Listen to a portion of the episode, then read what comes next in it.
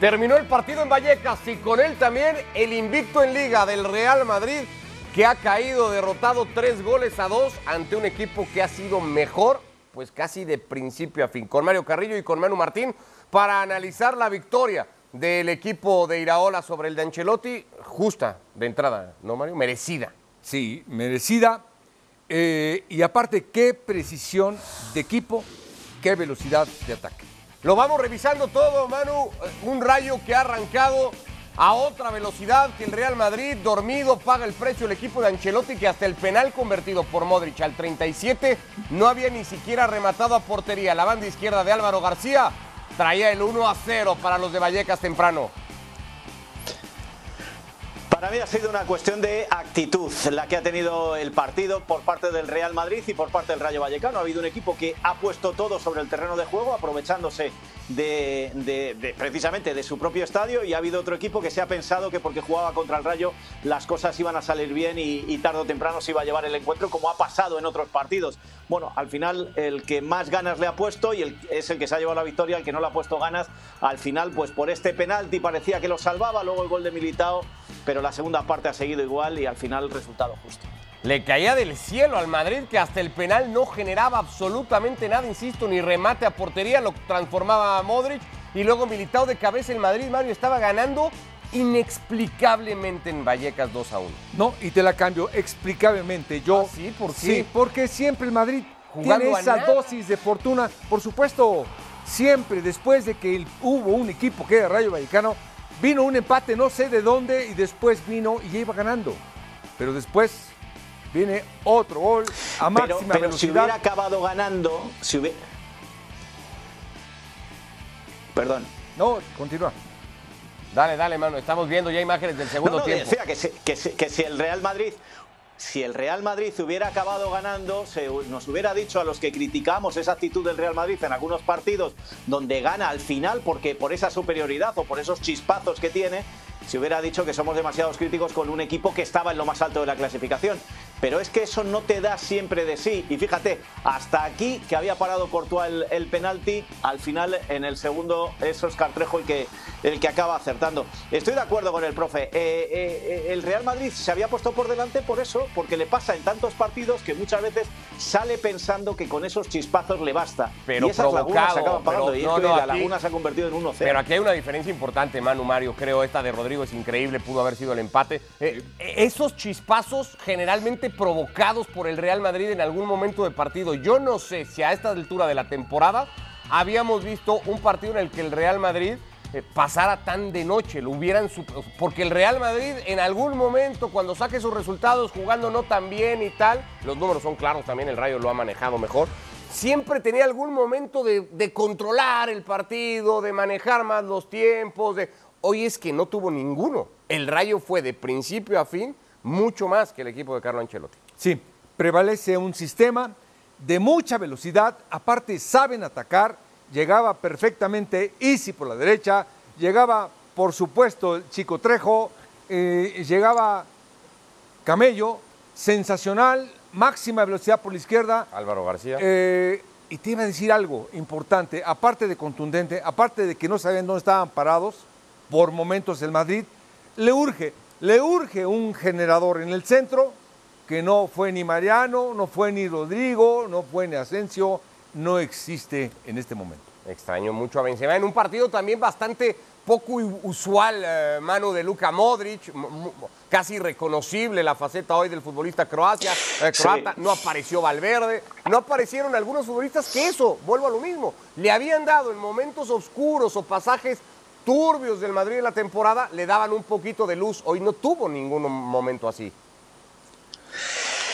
De los 11 titulares, si no me equivoco, solo Alaba no va a estar en el Mundial. Es decir, 10 jugadores estaban en la cancha. Ha habido un gesto, el de Carvajal, que parecía que se había roto para, para que se le acababa la carrera porque se había resbalado y luego ha seguido jugando. Eh, fijaros el miedo que están teniendo ahora mismo los jugadores mundialistas. La cercanía, el próximo viernes, por ejemplo, da la lista Luis Enrique. Hoy la ha dado Tite durante la semana. Vamos a ir conociendo el resto. Tienen mucho miedo a lesionarse.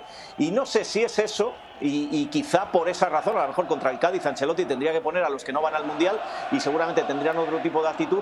Okay. Y un dato más. Decíamos antes del partido que este Rayo Vallecano, por su estilo de juego, por el estilo de juego de Iraola, es un equipo que deja jugar al rival.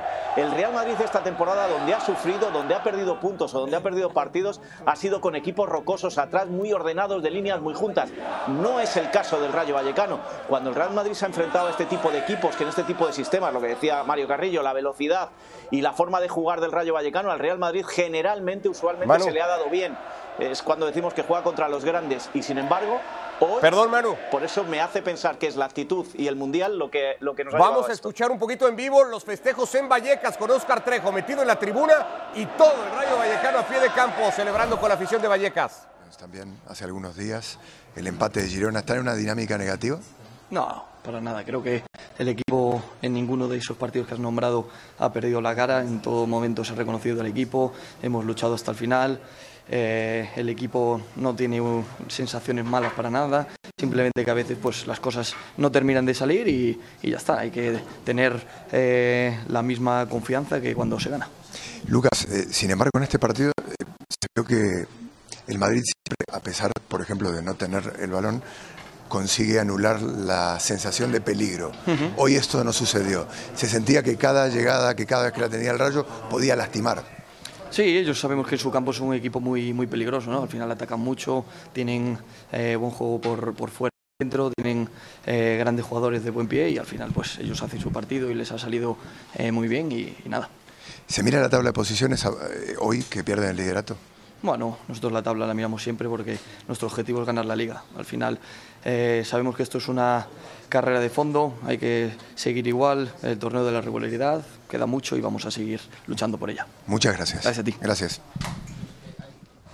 Lucas Vázquez platicando con eh, Martín Einstein, nuestro compañero, cuando veíamos esas imágenes que ojalá podamos retomar de, Trejo metido en la tribuna de... Cantando la vida pirata. Sí, y, un festejo inolvidable, histórico para un equipo que le ha ganado por primera vez al Real Madrid en los últimos 20 choques. El global en los últimos 10 partidos entre estos dos es con ya el 3-2 de hoy, 35-11 a favor del Real Madrid. Para entender, Manu, todo lo que supone en Vallecas ganarle un partido al Real Madrid. Hay que explicar lo que es Vallecas. Vallecas es un, barrio pequeño de Madrid y lo que es, es el Rayo Vallecano. seguramente el equipo con menor presupuesto de la primera división española. Una, una afición enfrentada con su presidente, un presidente eh, pues, eh, que no intenta innovar para nada en este Rayo Vallecano, que tiene problemas realmente económicos graves y que al final este, y que es un barrio obrero de Madrid, hay que decirlo, un barrio de clase baja y que al final este, este premio, estas alegrías que se llevan con su equipo en primera división y el poder ganar de vez en cuando a un grande, el año pasado ganaron al Barcelona el mismo día que destituyeron a Kuman, este año ganan al, al Real Madrid, siempre por las mismas fechas, es una gran alegría. Y lo digo porque he estado tantas veces metido ahí en medio, estaban cantando eh, eh, la canción oficiosa del Rayo Vallecano, que es La vida pirata, la vida mejor, que es casi casi una canción infantil, pero que se ha hecho famosa en el barrio desde hace, yo creo que unos 15 años, y que siempre que se gana un grande, los jugadores se unen con la afición, y en ese fondo, donde están los más radicales, por cierto, del Rayo Vallecano, se canta. Bueno, pues ahí está esta victoria histórica del Rayo Vallecano que sigue, eh, que, la afición esté celebrando. Este es el momento, justamente cuando Oscar Trejo se ha ido a meter ahí a la tribuna de Vallecas con todos los futbolistas abrazados. A, eso que, narra Manu y que cuenta Manu. Vamos a escuchar un poquito de lo que ha sido la celebración en Vallecas hace minutos apenas tras el 3 a 2 sobre el Real Madrid. Real Madrid pero con esta imagen, si os parece, lo vamos a ir dejando de momento porque es una de las imágenes más iconográficas de lo que significa Rayo de lo que significa el barrio y de lo que significa el fútbol en este lugar. Así que esperemos que hayan disfrutado de la transmisión y os esperamos para el post, que nada, nos ponemos con ella. Ahora, ahora.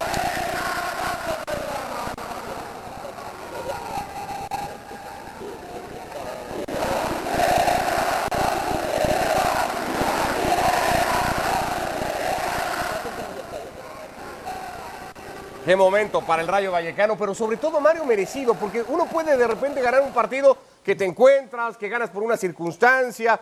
Hoy el Rayo Vallecano ha sido mejor que el Real Madrid durante todo el partido y eso lo podrá presumir el equipo de Iraola. Sí, y aparte tuvo precisión. Muchas veces hemos dicho, es que un equipo como el Rayo Vallecano juega a máxima velocidad, eh, ataca rápido, defiende de primera intención, ataca de primera intención, siempre a un toque. El primer gol lo hace un volante defensivo que llega de primera intención a un centro a máxima velocidad, es decir, juega como equipo chico perfecto y solamente de esta manera puede ganarle a un equipo grande. Bueno, a hoy lo hizo y tiene que festejar así.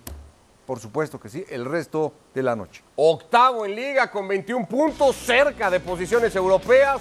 Un partido que ha dejado y, habrá que ir escuchando igualmente reacciones. El primero en pasar por zona mixta y pararse en el micrófono de Martín Einstein era Lucas Vázquez. No hablo demasiado de la polémica. No sé cuánto va a protestar. Después de lo que veníamos de la semana pasada ante el Girona, eh, Manu, el Real Madrid, el penal repetido de Oscar Trejo porque lo había tapado originalmente Courtois. Pero es que el penalti repetido es muy claro. Entra Carvajal antes de que toque Modric en el área y Courtois se ve claramente que no está con los dos pies en el suelo. Esto es que no tiene lugar a discusión ninguna. Y luego la mano de Carvajal tampoco tiene discusión alguna. A mí lo que me preocupa de este partido es cómo, eh, y, lo vimos anoche en el, en el derby de Sevilla, es como los árbitros se han vuelto muy conformistas y se están apoyando demasiado en el bar. Es decir, eh, en lugar de ver cosas muy elementales y muy básicas como esas manos, al final se tienen que ir al bar a consultarlo. Esto está haciendo peores árbitros y esta es, este es otro debate que, que, que deberían tener los árbitros ahora que se para o los que no vayan al Mundial, porque realmente es preocupante. Es decir, ya no señala las, las faltas, los penaltis o las tarjetas el árbitro de campo, sino que ya se están apoyando en un segundo, con lo cual estamos perdiendo tiempo, dinamismo del fútbol. Hoy ocho minutos de añadido, ayer diez. Eh, el VAR se está cargando el fútbol, lo digo siempre. Eh, porque además hay momentos en el que el VAR simplemente tendría que avisarle al árbitro, hoy hay mano, marca penal y ya está, el árbitro no tiene por qué ir a revisar una mano, en este caso la de Carvajal o el penal de Asensio, pues hay falta y falta, va y la pita y se gana tiempo. No es en el único lugar en el mundo en donde pasa, Mario. Acá tú estás bastante familiarizado con cosas así. Sí, bastante. Y aparte ya ahora, si antes era el criterio arbitral, ahora es el criterio arbitral y el criterio del VAR y entre los dos forman otro criterio. Y ahí es donde pierde tiempo y hay decisiones como esta. ¿Viste un Real Madrid, Manu, relajado entonces? Decías, es un Real Madrid poco comprometido con el partido que estaba jugando y le queda todavía uno más el jueves que no sé cómo va a encarar el equipo de Ancelotti. Absolutamente, y Ancelotti ha salido con todo, es que no se puede decir, lo vuelvo a repetir, de los 11 jugadores titulares, 10 van a estar en Qatar dentro de 10 días, de 15 días, eh, según vayan llegando las elecciones y según vayan debutando. Solo Alaba, eh, por aquello de que Austria no va, es el que se queda fuera, con lo cual eh, esa sensación de que están pensando en el Mundial o eso que se llama mundialitis aguda, que es lo que ha tenido Carvajal durante unos segundos, que yo te digo la verdad, me lleva un gran susto porque para que Carvajal se queje en una cancha tiene que haberse roto y luego, fíjate, ha seguido jugando con lo cual yo creo que es la muestra más clara y evidente de que estos jugadores están pensando en eso, en no romperse, en llegar lo mejor posible y eso hace que bajes las prestaciones, te relajes y que unido a esos momentos de lagunas que siempre hablo yo del Real Madrid, pues hoy se hayan multiplicado por 90 minutos. Ahí lo teníamos, juegan contra el Cádiz, yo propongo desde aquí a Ancelotti ¿por qué no jugar con los que no van al Mundial? No deja de ser el Cádiz, con todo el respeto para los gaditanos, pero a lo mejor le ponen más ganas y más intención en el terreno de juego. Bueno, pues veremos cómo lo afronta el Real Madrid, que va a arrancar la jornada dos puntos por detrás del Barça. El Barça juega mañana, lo hace en Pamplona, en un campo muy complicado y contra el quinto clasificado. El Madrid jugará el jueves sabiendo ese resultado. ¿Quién se va a ir líder al parón de Copa del Mundo, Mario? No, con esto, el Barça. El, Barça. Barça. Sí, sin duda. El Barça que antes del programa me decías no estaba para competir hoy por el no, la Liga. El Barça antes del programa que te dije, pero nunca pensé que fuera este Madrid el día de hoy. Te digo que la vida cambia, siempre cambia minuto a minuto. Y nunca sabes para dónde se Es va a ir. ¿no? Bueno, pues ahí está. Eh, eh, el Barça mañana, eh, ahora lo platicamos, Manu, porque está hablando Andón Iraola con todo el mérito que hoy ha tenido su equipo y con una victoria que para él debe significar muchísimo. Escuchamos al técnico del Rayo. Y expulsado. volver a empezar a partido. Yo creo que los, los que han estado hoy dentro pues tienen mucho mérito. Contra el Madrid, cuando te empatan y luego te remontan, con la fortaleza mental que han demostrado tener en la última temporada, creo que es el mayor desafío ¿no? dentro de un partido, volver a hacer pie con un equipo que sabes que, te puede volver a, empatar. Sí, yo creo que el Madrid eso siempre lo va a tener. ¿no? Hay momentos que parece que le estás dominando y de repente le da la vuelta a la situación y de repente le empiezan a apretar todos, empiezan a crearte ocasiones de gol. Eh, yo creo que en general la primera parte nuestra es para ir ganándola bien, eh, relativamente cómodos incluso diría, pero al final es el Real Madrid, por eso te vas 2-2, porque son muy, compiten muy bien y y todo, pues bueno, seguido insistiendo y al final nos ha llegado el premio. Andoni, quería hablar del cómo. Un equipo que no reviente el balón, que sale jugando, que triangula, que toca bien, que llega con pelota jugada, que presiona sobre salida, que cierra circuitos. Se ve un equipo que gusta mucho. Sí, bueno, es un poco nuestra forma, ¿no? Hay veces que, que, nos puede castigar ese partido loco de ida y vuelta, pero bueno, en general yo creo que estos partidos solemos salir ganadores. El equipo cree en eso. Eh, yo creo que eh, después del 1-2 el seguir insistiendo, seguir apretando alto, seguir mordiendo, seguir queriendo el balón y no quitártela, ¿no? Había que tener paciencia en finalización, porque al final Madrid quiere que tengas ya la sueltes y finalices como sea para luego cogerte. Y ya hemos tenido también ese punto de paciencia, de control, de no ponernos nerviosos, que, que bueno, nos ha dado también ese, ese estar cómodos en el partido.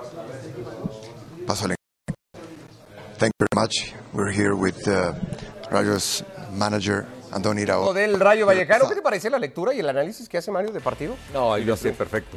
Perfecto, lo hace bien. Aparte, el rival lo dice exactamente lo que es el Madrid. De repente baja, de repente te empata, de repente te supera. Y, esto es una dosis de fortuna que acompaña siempre esta dosis de fortuna al que trabaja mejor. Y ese fue hoy el Rayo Vallecano. Quinto partido sin derrota, tercera victoria consecutiva. Venía de ganar en el Sánchez Pizjuán, como está el Sevilla, pero venía de ganar ahí este equipo y ahora le pega a Manu al Real Madrid. Un rayo que ya la temporada pasada entusiasmó toda la primera vuelta, peleó puestos europeos, al final tuvo que incluso apretar para salvar el asunto del descenso bastante antes de, de, lo que hubiera querido. ¿Qué podemos esperar del Rayo esta temporada con partidos como el que ha hecho hoy ante el Madrid? Tú lo has dicho, hay que esperar a ver cómo aguanta la segunda vuelta. Andoni Iraola es un técnico que lo, lo, agarra en segunda división, en una situación muy delicada, lo acaba llevando a la primera división y, el año pasado despertó muchas ilusiones, igual que muchas decepciones en la segunda mitad de la temporada, hasta tal punto que se dio por hecho que Iraola no seguía un año más en el Rayo y ahí está, ha seguido, hay que esperar. Eh, hay jugadores muy, muy veteranos a los que la temporada se les acaba haciendo larga y luego es un equipo que se generan problemas de la nada constantemente, con un estadio que se cae a trozos, con un presidente que no hace caso a los jugadores, los jugadores están más casi con la afición y los radicales que, que con el propio presidente. Todo ese caldo de cultivo es lo que hace de este Rayo un equipo impredecible, sobre todo en las segundas mitades de campeonatos. Hay que decir que este Rayo, con toda su humildad, en el año 2000, en la temporada 2000-2001, jugó la UEFA jugó y llegó hasta cuartos de final, lo eliminó el Alavés, que luego el Alavés jugaría la final con el Liverpool, ganó el Liverpool aquella final, pero se paseó por Europa, o vamos, me, me, pude pasear con Europa con ellos y fue de las cosas más divertidas que he tenido en mi carrera, vivir como un equipo modesto es capaz de jugar en Europa, pero que nadie se, se, se, piense que se clasificó por méritos deportivos, se clasificó por ser el equipo europeo con menos cartulinas amarillas, que la UEFA le daba un premio y por eso se metió y lo disfrutó, con lo cual en Vallecas sería pues un poco lo que le está pasando pasando a la Unión Berlín en la Bundesliga, ¿no? Algo gigantesco el meterse por méritos deportivos en Europa a final de temporada. Pero ya digo, es muy difícil por, por, el, por la idiosincrasia propia de este equipo y el momento que pasa de, de manera histórica. Pues así estamos cerrando la victoria del Rayo Vallecano 3 a 2 ante el Real Madrid que ha caído electrocutado en Vallecas ya ha perdido su condición de invicto para dejar líder al Fútbol Club Barcelona, el equipo de Xavi Hernández que hoy ha conocido a su rival para el playoff de la Europa League o lo que vendría siendo la ronda de los 16avos de final y en palabras del propio técnico del Barça decía Mario el rival más complicado al que podíamos medirnos es el Manchester United de Cristiano Ronaldo. Sí, y es el rival que va creciendo, que cambió de jugadores, cambió de plantilla, cambió de sistema, tiene nombre que en cualquier momento se motiva, le puede alcanzar, tiene jugadores y este equipo poco a poco va siendo más completo, lo conozco, con Lisandro, con Anthony, con Marcial, es decir, buenos jugadores. Acaba de perder el invicto de nueve fechas cayendo goleado por el Aston Villa de Unai Emery que debutaba así ganándole al Manchester United de Eric Ten Hag. Es Xavi Hernández en la previa del partido de mañana ante los Asuna tocando el tema del sorteo de hoy. La obligación. Bueno, claro, sí. Pero es que siempre hay un rival. El rival también tendrá la obligación, ¿no? Entonces hay alguno que sale mal parado ahí, ¿no? Sí. esto es fútbol, os gusta mucho la obligación, el fracaso, esto os gusta mucho. Pues bueno, pues oye, pues esto, esto es vosotros. Nosotros a competir, a, a analizar al Manchester, eh, creo que tenemos un trabajo distinto, distinto.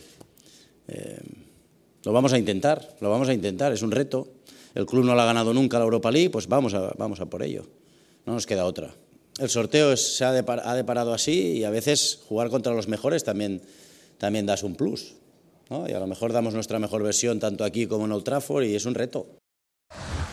Bueno, Xavi que en algún momento ya ha dicho que, que, la idea es ganar títulos, que necesitan ganar títulos, pero que no se ha querido tampoco mojar mucho, Manu, si está para ganar esta Europa League, menos ahora que tiene que chocar a doble partido con el Manchester United. Ya nos estamos engañando de nuevo, nos quieren engañar. Esto de que al Barça le ha tocado el rival más difícil, eh, me vais a perdonar, pero yo no me lo creo, porque tampoco el Inter es el líder de la... Es que vuelvo a los argumentos de, la Champions. El Inter está el sexto en, el calcio, el Bayern hasta esta semana no era líder en la Bundesliga y el, Bayern, y el Manchester United, fijaros dónde está, cómo está y la crisis que está pasando, que no termina de recuperar ni su juego ni su estilo. El Aston Villa le ha ganado este fin de semana de una manera clara y, alarmante, con lo cual eh, que no vendan lo que no es que, no se pongan la, venda antes de la herida. El, Manchester United no es favorito en esta eliminatoria, tiene que ser el líder de la Liga Española, que es el Fútbol Club Barcelona, el que tiene mejor plantilla y el que teóricamente tiene que doblegar a un equipo que no tiene ninguna identidad. Y Xavi Alonso, eh, digo, y Xavi Hernández siempre habla de, su identidad. Creo que, eh, igual que hablábamos antes de, la, eliminatoria que va a tener el, Real Madrid o lo que está pasando en la Champions, creo que queda mucho, que tienen que pasar todavía muchas cosas. Hay un mercado invernal donde Xavi ya está pidiendo jugadores. Qué curioso, cuando en septiembre o en agosto era la mejor plantilla que se podía hacer y con esto ya bastaba para competir de igual a igual y ahora se están pidiendo jugadores. Y luego, pues es eso, puede evolucionar bien o mal el, United, puede evolucionar bien o mal el Fútbol Club Barcelona. Jugar en jueves es, unas fechas complicadas.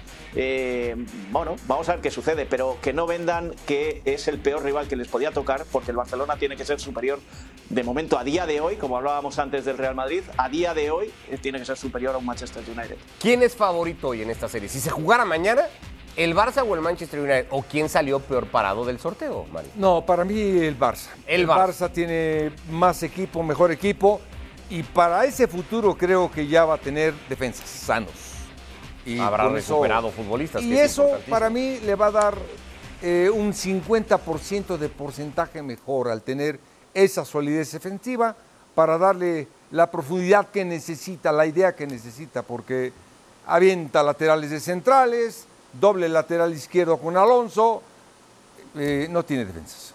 ¿Es un candidato o el candidato a ganar la Europa League, el Barça? Ahora que hemos visto el sorteo, que ya sabemos un poco más el camino. Sin duda, lo es. Sí. Lo veo más completo que el Ajax. El Ajax eh, vendió un montón de jugadores, se los vendió al Manchester United, muchos de ellos. Eh, yo creo que es el más completo. Está el Arsenal, el líder de Inglaterra, jugando el torneo. Ahí está, junto con el Arsenal. ¿Lo ves al Barça como el candidato, Manu, en esta Europa League? Era aquella discusión que teníamos el año pasado, ¿te acuerdas de si el Madrid era candidato o favorito? Es candidato, favorito no lo veo. Favorito no lo veo por eh, la irregularidad que está teniendo este equipo, que nadie se lo olvide, que sí, que fue una noche mágica, que Piqué se retiró en medio de aplausos de los de antes que antes le pitaban y que se ganó la Almería y que hoy es líder el Barcelona, pero le ganó a la Almería, ¿eh? Le ganó a la Almería y el Barça necesita dos, tres partidos eh, bien y ganando a equipos de más entidad para saber si es el, el favorito absoluto. Es candidato por entidad, candidato por plantilla, pero favorito eh, eh, con equipos como el Arsenal, y me atrevo a decir, como equipos como el Betis, como equipos como el PSV Eindhoven. Es decir, hay una serie de, equipos que ahora mismo eh, no les veo muy lejos de este Barcelona. Candidato tiene que ser entre otras cosas por las palancas y por la ruleta de Las Vegas. O cae en rojo o va a tener un problema, con lo cual más vale que caiga en rojo y gane la Europa League, porque si no, el año que viene el problema se agrava. Bueno, por lo pronto a pensar en el partido de mañana, insisto, muy complicado juego ante el equipo de Yago Barrasate en Pamplona, donde el Barça va a tener que salir, Mario, a defender la condición de líder. ¿Ya te, te condiciona ya eso? ¿No es lo mismo perseguir que ser el perseguido a veces a la hora de plantear un partido? No, el Barça no. El Barça va a salir igual, eh, con la misma estructura, con la misma forma, pero también te iba a decir algo. Se va a encontrar a un rival bien parecido como el Rayo Vallecano. Osasuna de Pamplona juegan igualito, diferentes jugadores, diferente entrenador, eh, diferente estructura, pero lo van a marcar con todo, por todos lados. Cuidado que también puede haber sorpresa mañana. Bueno, pues el, el Osasuna que viene de ganar el fin de semana de visita con eh, dos goles de el, eh, Chimi Ávila y que ahí estará tratando de buscarle las cosquillas al Fútbol Club Barcelona. Eh, quiero hablar también de otro equipo español sorteado en esta fase de 16 avos del playoff. Ahí va a estar el Sevilla, Manu. El rival será el PSV, el equipo de Van Nistelrooy. No sé si está el PSV para presumirle muchas cosas a este Sevilla, pero es que no sé si el Sevilla está para considerarse favorito ante el que sea en este momento. Pues decimos lo mismo, si le damos un corte transversal ahora mismo a la temporada es el PSV Eindhoven, el, favorito ahí, viene de, acaba de ganar al Ajax y el Sevilla eh, viene de empatar con uno más eh, al, al, Betis en el, en el derby y haciendo un partido desastroso, donde, eh, qué curioso, eh, juegas con uno más en la cancha y, eres incapaz de quitar a un defensa para meter más delanteros e intentar complicarle la vida al Betis. Eh, Pienso que el Sevilla se, se han acumulado dos problemas. El primero era la plantilla, una plantilla eh, que no tiene nada que ver con la del año pasado y que se ha ido acomplejando y que se ha ido eh, bloqueando, y un entrenador que no le sabe sacar partido. Yo a San Paoli le veo muy descolocado todavía y demasiado tribunero, haciendo demasiados gestos a la grada y muy pocos al campo. Con lo cual, a día de hoy, creo que el PSV Eindhoven podría eliminar al Sevilla. Veremos qué pasa, veremos qué sucede. Este Sevilla tiene que resurgir porque no es normal donde está no le va a dar para, para, los primeros puestos de la Liga Española, pero quién sabe si en un partido en el, en el eh, Philips Stadium es capaz de sacar algo positivo y llevarse la, la eliminatoria. Pero a día de hoy veo mejor a los eh, neerlandeses que, que al Sevilla. También es cierto, Mario, que en torneos así y en eliminatorias así cuenta el bagaje, ¿no? Cuenta el conocer, el saber de qué se trata. Y ahí el Sevilla pues está mucho más aclimatado y particularmente la Europa League de lo que pueda estar el conjunto neerlandés. Sí, lo conoce pero no tiene punch. No tiene punch. Eh, lo transmitimos al Betis en la semana, ayer. Ayer hicimos el gran derby. Y vimos, sí, una serie de expulsiones. No pudo ganar con un hombre de más. No tiene punch. El Papu Gómez por acá, la Mela por allá, haciendo su partido. No tiene punch. En cambio, el PSV tiene a De Jong, tiene a Gapco de la selección nacional, Xavi Simons por la derecha, tiene tres volantes fuertes, eh, una idea clara. Yo lo veo mejor. Mira qué estudiadito tienes al equipo de Van. ¿eh? También lo transmití ayer. Sí, sí, sí, yo lo sé. Este, por eso, pues más o menos ya lo conozco también. Ganándole el clásico al Ajax y quitándole lo que decía Manu, el primer lugar de la clasificación, además de la condición de invicto, con gol del Guti, por cierto. El correcto, fortuito, no bueno, oportuno. Y no, yo no despreciaría el bagaje europeo del PSV. No, por supuesto que no. Yo creo el baja, pero es más actual el del Sevilla, ¿no? Manu, me refiero más a eso y particularmente en Europa League. Sí, sí, sí, de eso no te cabe, no te quepa la menor duda, pero el PSV es un equipo acostumbrado a competir en Europa, ya sea Champions o sea Europa League, que no ganen es, es otra cuestión, en eso puedo estar de acuerdo, pero es que este Sevilla no está ahora mismo para ganar ni el, ni el trofeo del Sánchez Pizjuán. No, no, de acuerdo, al final del día. De, de acuerdo. Para cerrarlo y hablando de estos tres equipos que han conocido hoy su destino en el sorteo, hay otros como el Betis que al haber sido primero de grupo, pues todavía tendrá que esperar qué pasa con esta ronda de playoff. ¿Corren riesgo, Manu, los equipos españoles de a las primeras de cambio en eliminatoria directa quedar eliminados viendo los emparejamientos que tienen los tres? Yo te vuelvo a decir, creo que el Barcelona tiene que ser favorito absoluto con, con, el Manchester United, con este Manchester United y con este Barcelona. El Sevilla sí corre riesgo. Yo sí le veo corriendo riesgo a este Sevilla. No nos olvidemos del Villarreal, que también haya quedado exento del sorteo de la Conference League. Eh, y luego el Real Madrid con el Liverpool. ¿Qué Real Madrid veremos? Es que esa es la duda. Si es el. Eh, y también que Liverpool veremos. Es que eh, ahora mismo para mí es favorito el Real Madrid por el Liverpool que estamos viendo. Si recupera lesionados, si recupera jugadores, la marcha de, de, Mané, la soledad de Salah arriba, si al final ficha algo en enero Club, le puede dar otro aire. Pero a día de hoy creo que Barcelona y Real Madrid son favoritos en sus eliminatorias, el Sevilla no, y ese sí que corre riesgo de, irse al traste y, hacer un desastre de temporada. Curiosamente el Madrid y el Barça chocando contra rivales ingleses para que siga siendo esta polémica de qué liga, además los dos más fuertes o los dos históricos del fútbol español uh -huh. contra los dos históricos del fútbol inglés, Mario, como para terminar de medir, ¿no? De, de, en qué nivel estamos entre las dos competiciones. Y la verdad que fantástico y extraordinario. Dos grandes equipos. Eh, yo creo que van a andar muy bien. Siempre procuran andar muy bien. Yo creo que Liverpool eh, le falta un poquito de bagaje. No, no tiene el peso futbolístico que dejó. No tiene a Mané, tiene a Firmino abajo. El único que tiene bien es a Mohamed Salah. Los volantes, más o menos, no están a la altura. Yo creo que de aquí, veremos. gran, gran. De aquí a febrero nos queda todavía mucho por ver y que seguir contando como lo de hoy. La victoria del Rayo, 3 a 2 sobre el Real Madrid. Abrazo, Manu. Gracias, Mario. Gracias, que les vaya muy bien a todos. Un abrazo.